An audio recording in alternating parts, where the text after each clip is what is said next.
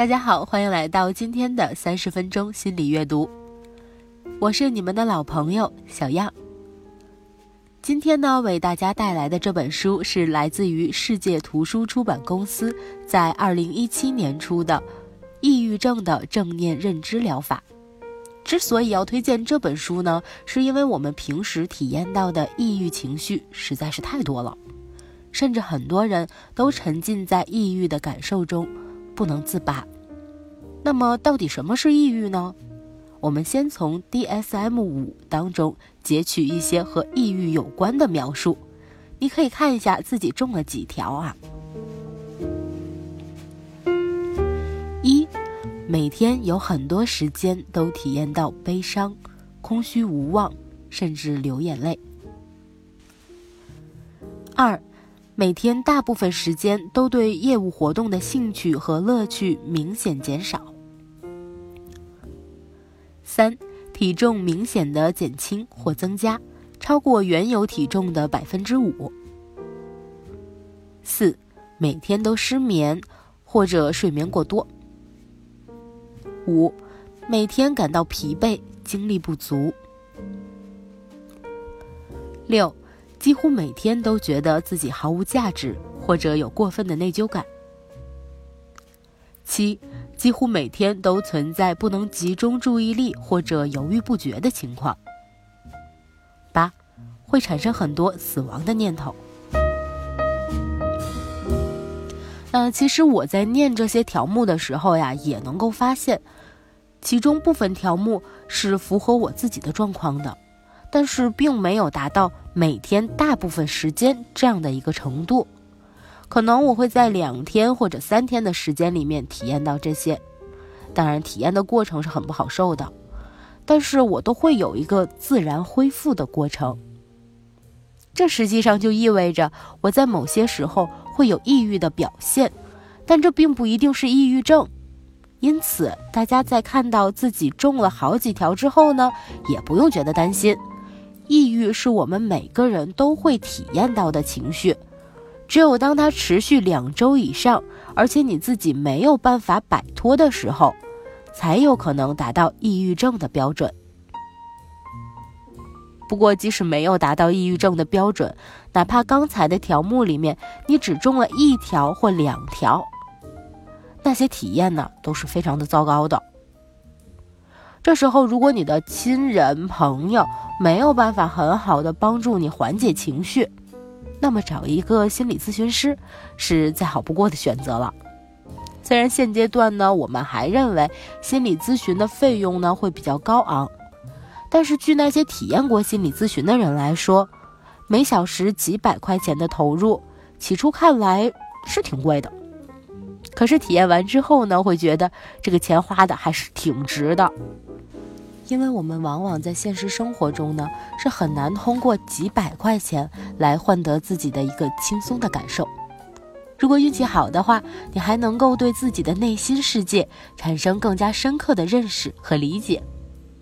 这时候你在看待自己的生活当中的一些其他的事情时呢，仿佛就多了一个维度。你就好像是一个二维世界的人，突然进入了三维世界。忽然觉得所有的事情并不像过去想象中的那么困难。虽然我们每个人都体验过抑郁的情绪，但那些真正体验到抑郁症的人，实际上比我们想象当中的要痛苦得多。作者在书中认为，抑郁症是一种慢性的易复发的疾病。在一项1983年的调查当中，研究者对141名重度抑郁的病人进行了13年的追踪调查。结果发现，自从抑郁好转至少八周之后，有33%的人再次复发。这意味着那些已经康复的抑郁症患者，面临着保持健康和维持治疗效果的巨大挑战。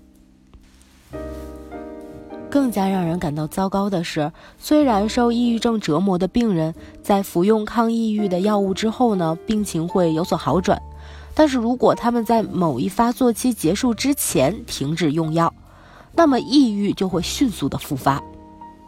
抗抑郁药呢，只在服药期间是有效的，停药之后就会无效。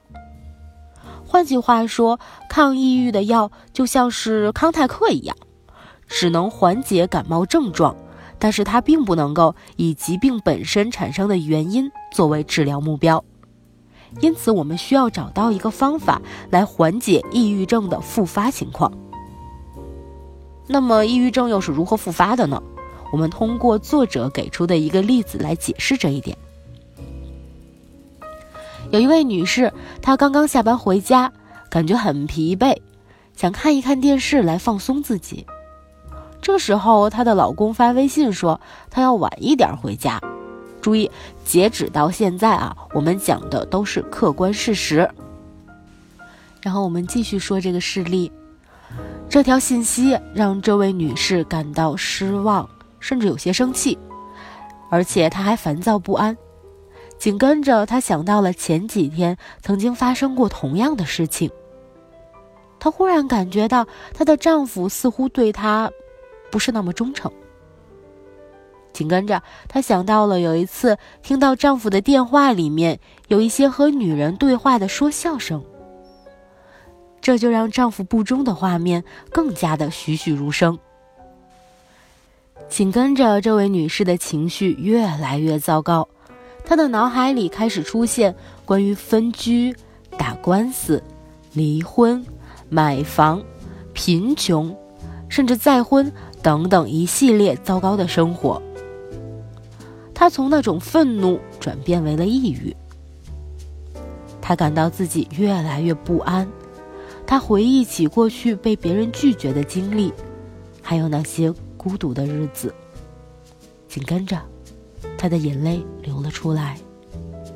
他不停的思考自己到底该怎么办。我们会发现啊，影响这位女士情绪的不仅仅是现实生活当中的这个负性事件，因为丈夫临时晚归这件事情的确是算不上什么大事儿，而真正影响她的是她对于负面情绪感受的易感性，以及思考问题的反刍倾向。这种负面情绪的易感性，让她对于愤怒、失望。孤独等情绪体验感觉的更加敏锐，而对于轻松愉悦，感觉的更加迟钝。这就好比说，有的人对辣味感觉非常的迟钝，而有的人对于辣的感觉却非常敏感一样。而反刍思维指的是人们在情绪低落时会将注意力转向自身，他们在这个时候没有办法做别的事情。通过其他的事情来让自己的状态有所好转，这些他们都是做不到的。于是我们发现，糟糕的想法、糟糕的情绪、糟糕的躯体感受，这三者在一件很小的事情的诱导之下，开始了一个恶性循环，让人们不停的在抑郁的感受里面打转，就像是一个漩涡，不停的把当事人吸入到漩涡的中心。你会发现，抑郁症的复发呢，有一个很重要的原因，就是负性的生活事件作为导火索。比方说，争吵、被拒绝、遭遇到挫折或者亲人的丧失等等。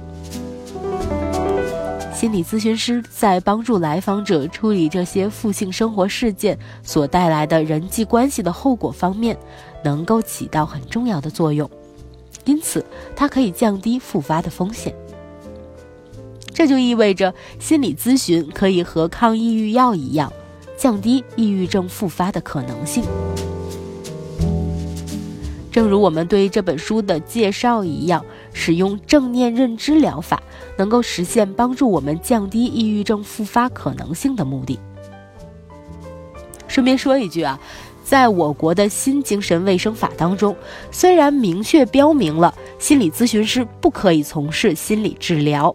但是，当来访者已经通过药物来缓解了抑郁症的症状之后，心理咨询师还是有机会和他开展工作，以调节来访者人际、情绪等方面的心理困扰的。回到我们今天的书中啊，说到正念这本书虽然来自于西方，但实际上正念的概念却来自于东方的冥想。我想，如果你过去接触过瑜伽、气功、打坐等等修行的方法的话，对于冥想肯定不会陌生。在心理学中，它是以一种特殊的方式去注意，是有目的的，此时此地的，并且不加任何的判断。待会儿呢，听完这个节目之后呢，你就可以先尝试着做一个简单的正念练习。你可以找一个舒服的、不会被打扰的环境坐好，把你的手机调节到飞行模式，让它保持一个持续安静的状态。这时候，保持平静、舒缓的呼吸，慢慢的吸气，慢慢的呼气。你的脑子要去注意气流通过你鼻腔时那种空气的摩擦，你会感觉到吸气时一股微凉的气体通过你的鼻腔进入到你的身体，呼气时。带有一点温热的气体，通过鼻腔离开你的身体。好，接下来要做的事情，就是把你的全部的注意力都放在鼻子的感受上。你的脑子里面只去感受空气。在你鼻腔里面流动，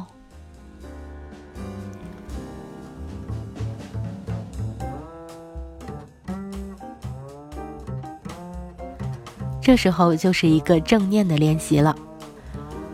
也许你会发现你的注意力并不能够集中下来，也许你会去思考：我做这个练习有什么用？待会儿我要去吃些什么？我的手机会不会响？朋友圈里面又有几个人点赞了？等等等等，没有关系。当你发现自己的注意力跑到了其他任何的一件事情上，就提醒自己一下，然后把你的注意力重新放回到关于你鼻腔里面空气的流动这种感受上。你不用因为自己的注意力没有持续的集中而感到焦虑或者是愧疚。也不用担心自己已经达成了多长时间的成绩，就仅仅体会当下。如果你能坚持十到十五分钟，注意力一次都没有跑的话，那么恭喜你，你已经几乎完全掌握了正念这门技术。可是紧跟着问题又来了，即便是我灵活地掌握了正念的技术。那么，它又如何能够帮助我来缓解抑郁的情绪呢？接下来，我就用电脑作为比喻来给你解释一下，为什么正念能够帮助我们缓解抑郁。假设啊，我们每个人的大脑都是一部电脑，你一定体验过，当这部电脑同时运行的软件过多的时候，电脑就会变卡。它可能就会让其中一部分软件运行不流畅。正念技术呢，就像是一个超级占内存的软件一样，当我们把它运行起来的时候，就会占据我们的大脑，让我们没有多余的精力在其他的软件上运行。换句话说，当我们开启正念这个软件的时候，其他的软件都会变卡。那么我们刚才说过的思维反刍。也会在正念的运转之下变得不好使。也就是说，正念技术能够帮助我们占据大脑的内存，让我们停止运转那些让我们越来越抑郁的思维、情绪和身体感受。可是，我想你也一定听到过这样的一句话：“大象不会飞。”在之前的节目中，我也提到过。几乎所有的人听到这句话的时候，脑子里面都会有一个形象，就是一只会飞的大象。甚至有的人会绘声绘色地给大象加上一对翅膀。这就意味着我们的潜意识其实没有办法接受否定句。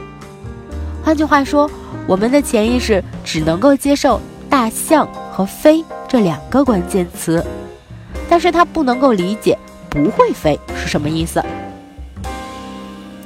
基于这样一条定律啊，我们会发现，当我们在正念的过程当中，如果脑子里面一直聚焦着那些会让我们越来越焦虑的话语，他们的影响非但不会降低，反而会升高。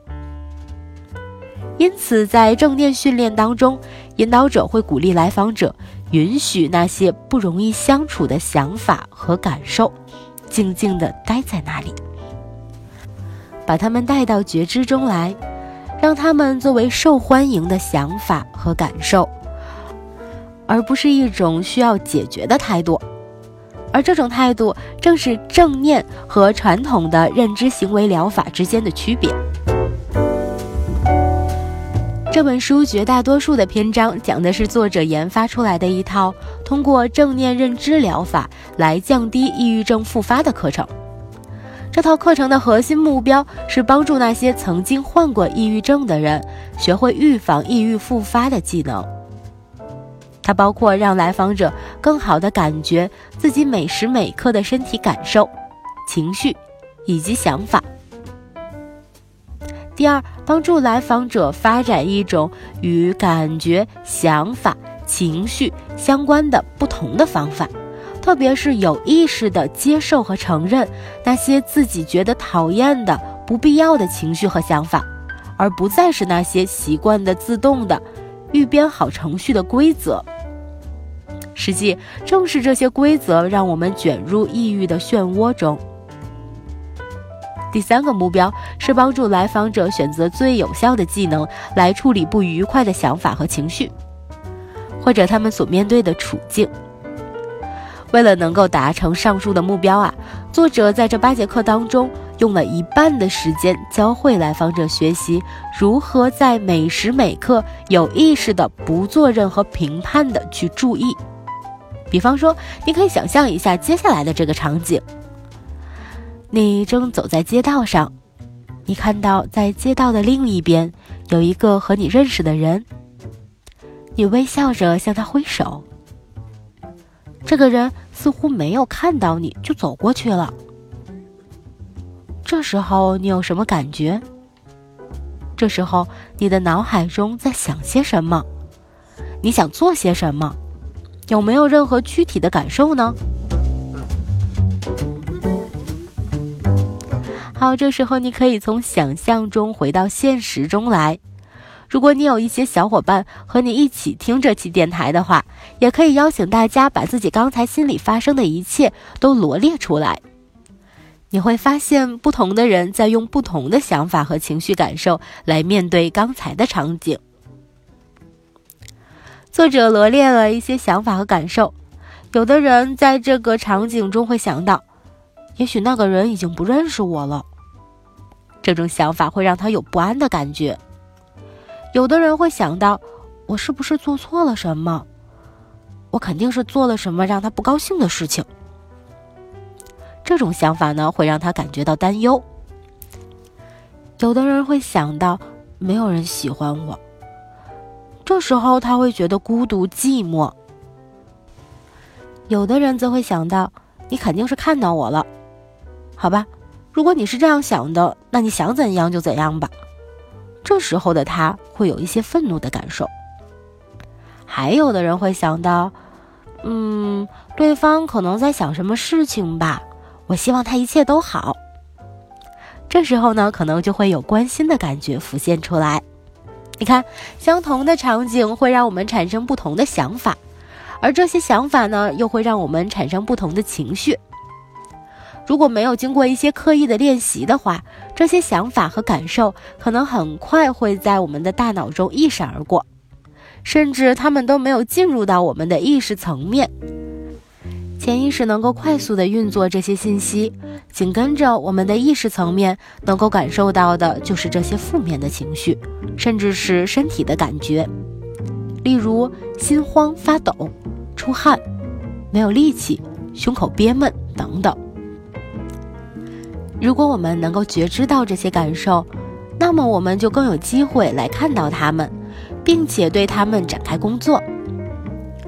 作者在这里举了一个顺其自然的例子：当我们发现这些想法引起的情绪之后，首先可以带着一种友好的态度允许它存在。紧跟着，你会意识到自己如果停留在这些想法当中，就会被卷入到一个更深的情绪当中。那么，当你看到这些想法和感受的时候，你就可以有意识的和他们拉开一定的距离。当你做到这一点的时候，你就会有更多的机会把注意力重新回到自己身上。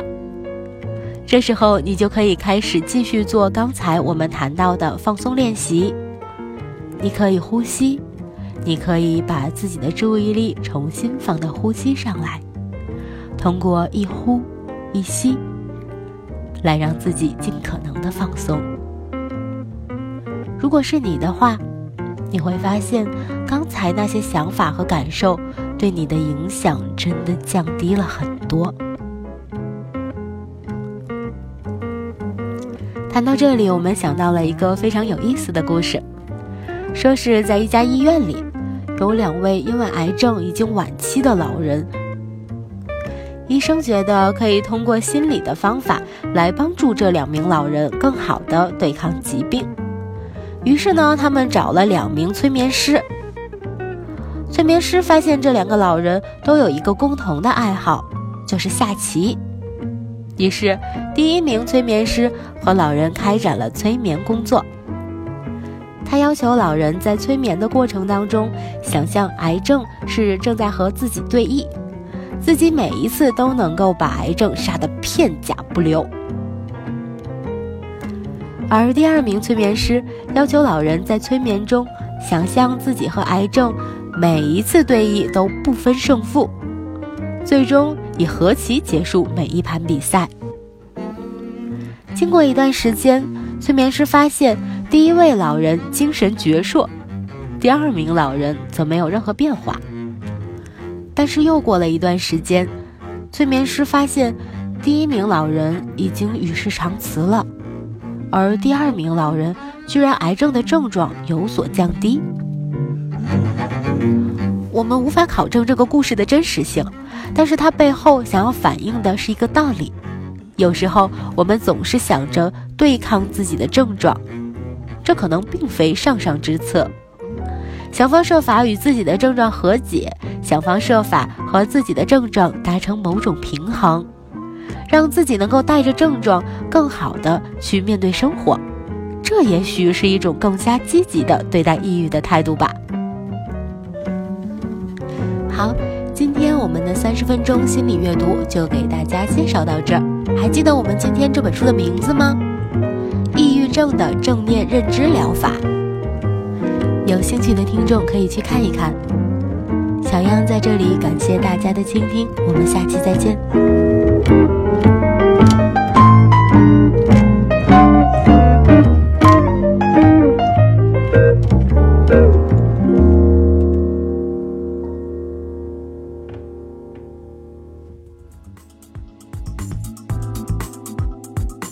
如果您对心理学感兴趣，欢迎关注我们的微信公众号“心理小厨”，微信搜索拼音天津 P S Y 即可，或直接点击题目下方的蓝色字“心理小厨”加关注就可以了，更适合心理学爱好者和刚入门的心理咨询师阅读。